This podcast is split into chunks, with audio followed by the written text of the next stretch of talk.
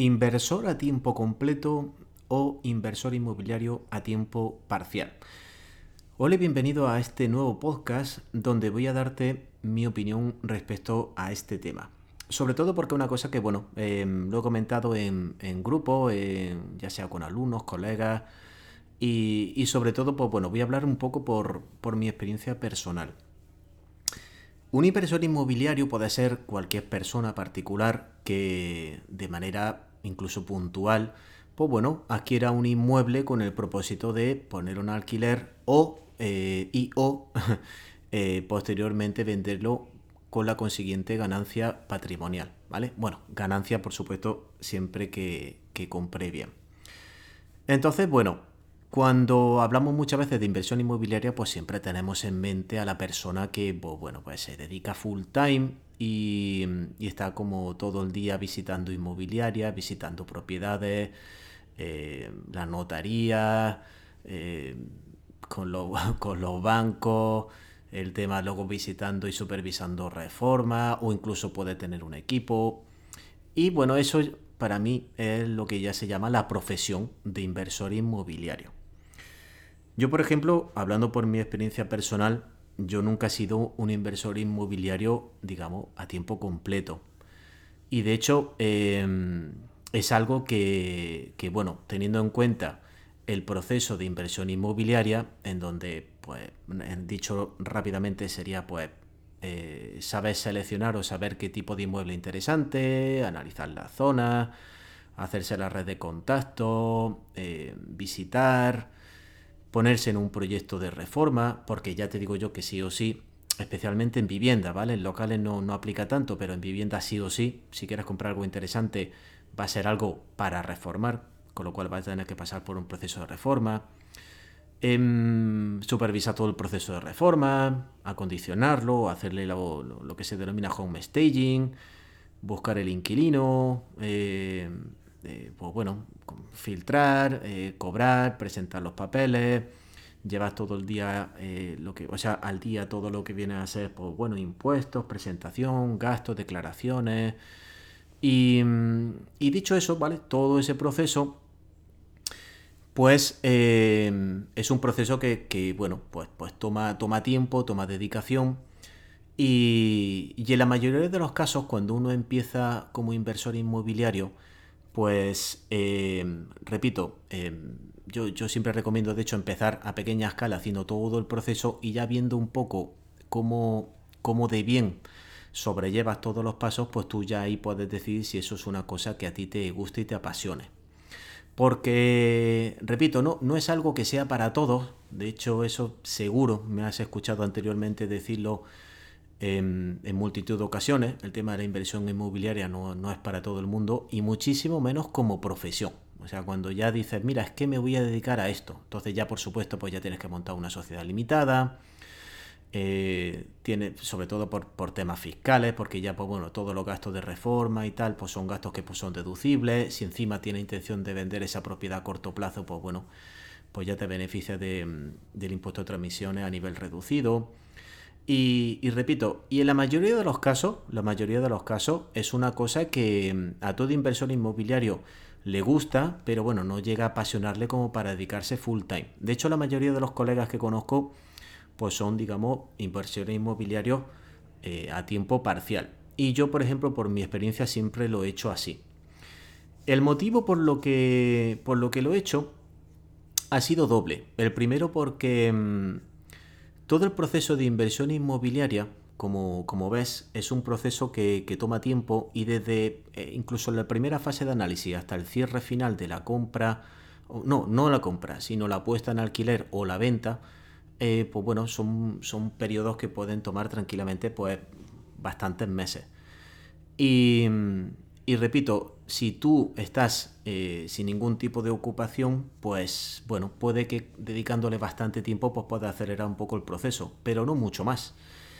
Y, mm, y al final del día, pues una de las cosas que yo me, he dado cuenta es que en el tema de la inversión inmobiliaria, cuando lo hace uno a tiempo parcial y es mucho más preciso con sus inversiones, eh, el tiempo o el ingreso por tiempo dedicado Em, en mi opinión, pues es bastante mayor. Salvo si, repito, si te dedicas full time, tienes una empresa, tienes funcionando, tienes una cuadrilla a nivel de reformas que funciona muy bien, tienes bastantes inmobiliarias que trabajan con, inversores y constantemente te van nutriendo de oportunidades, tienes muy buena relación con el banco que eh, en cuanto sale alguna oportunidad, pues bueno, puede hacer uso de algún tipo de financiación, ya sea con una policía de crédito, que te permita, pues bueno, ir comprando y, tener esa máquina funcionando, ¿vale?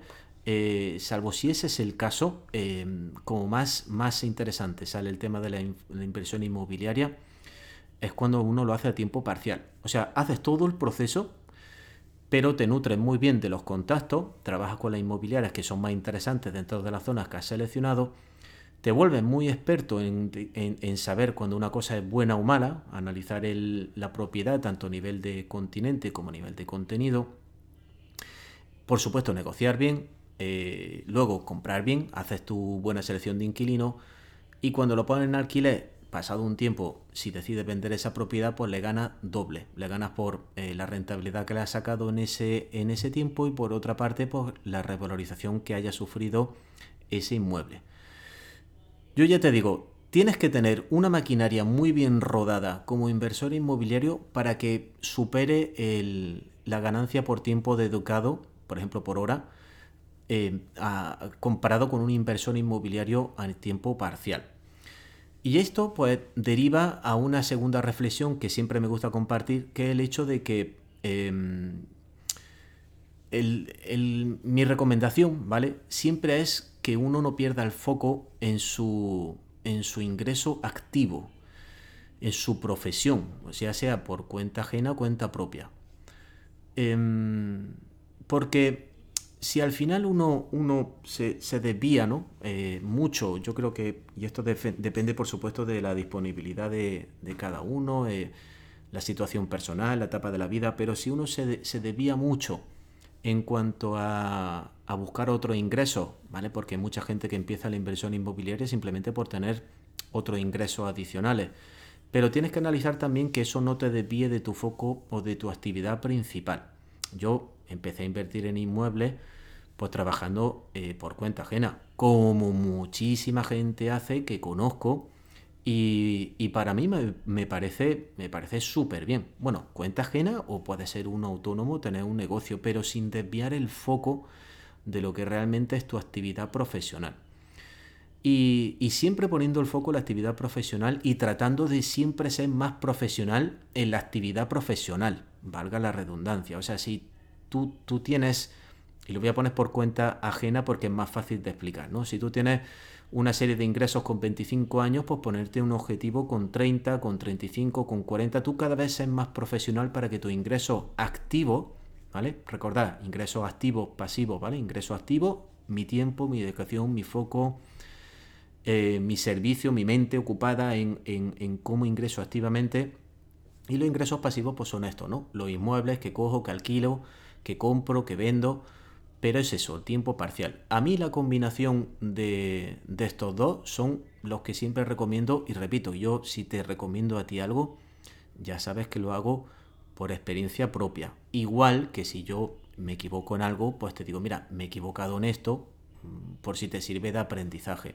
Y, yo esa, esa es la reflexión que yo te quiero hacer a día de hoy. Si tu situación personal o profesional em, está, digamos, evolucionando de cara positiva, esto es, pues tú vas viendo que tu carrera profesional eh, va evolucionando, vas incrementando tu ingreso activo con el paso del tiempo y te planteas en algún momento, eh, bueno, hacer algún tipo de inversión inmobiliaria, ya sea como otro tipo de inversión, pero en este caso, pues bueno, por el motivo que sea, pues a ti te pega más el ladrillo que una criptomoneda, o puedes también invertir en criptomonedas, en acciones, en lo que tú, en fondo, pero contempla la inversión inmobiliaria. Mi recomendación es que lo hagas siempre que, es, que sea algo que no te quite de tu actividad, de tu foco de ingreso activo, ¿vale? Lo digo porque puede ser un, un pequeño fallo el hecho de decir, oye, mira, voy poner, a ponerme como inversor inmobiliario en paralelo a mi trabajo, pero eso merma o afecta mi actividad, digamos, principal.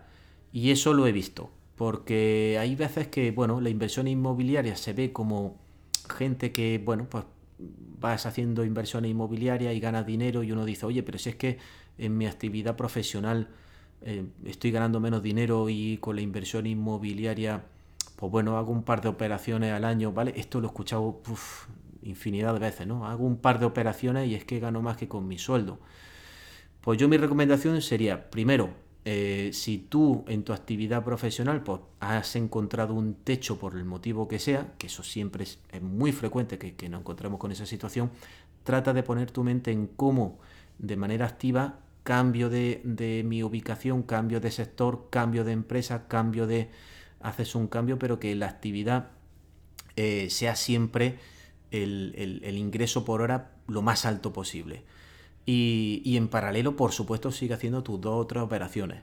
Porque si lo haces de manera óptima, no te va a tomar tanto tiempo. La inversión inmobiliaria, repito, a mí, vamos, cuando me preguntan, ¿qué estás viendo todos los días propiedades y tal? Que digo, yo no. Una vez que uno tiene su, su red de contactos y, repito, sabes seleccionar y tu red de contactos trabaja, te enseña cosas y tú, tú sabes seleccionar y luego, por supuesto, el, resto del proceso, una vez que tú ya has comprado, has hecho la reforma, claro, tienes tu buena cuadrilla que no tienes que estar todos los días supervisando y tal, es algo que realmente no te va a tomar eh, un tiempo para nada como para que impida el foco de tu actividad profesional, incluso tu residencia, ¿vale? Como por ejemplo, a mí me, ha pasado.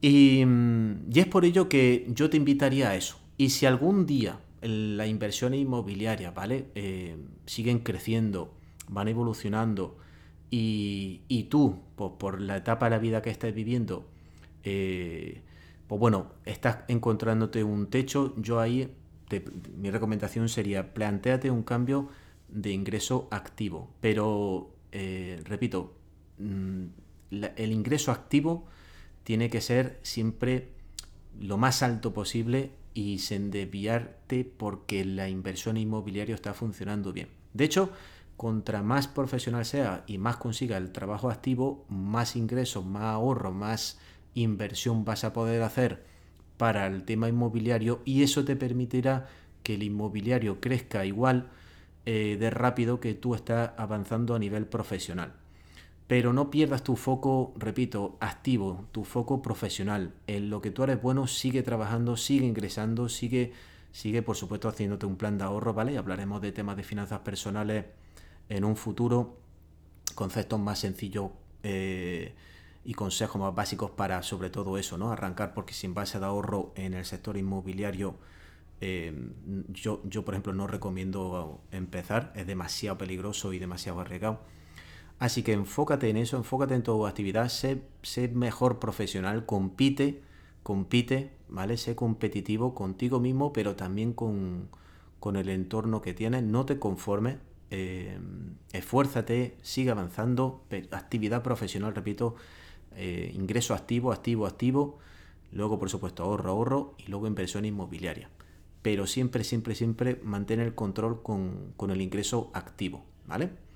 Y bueno, esa sería mi reflexión. Y, si pasado muchos años la inversión te encanta, te apasiona y tienes todo montado, pues entonces sí, entonces ya puedes convertirse en tu actividad principal. Mientras tanto, foco, foco, foco, activo siempre antes que el pasivo.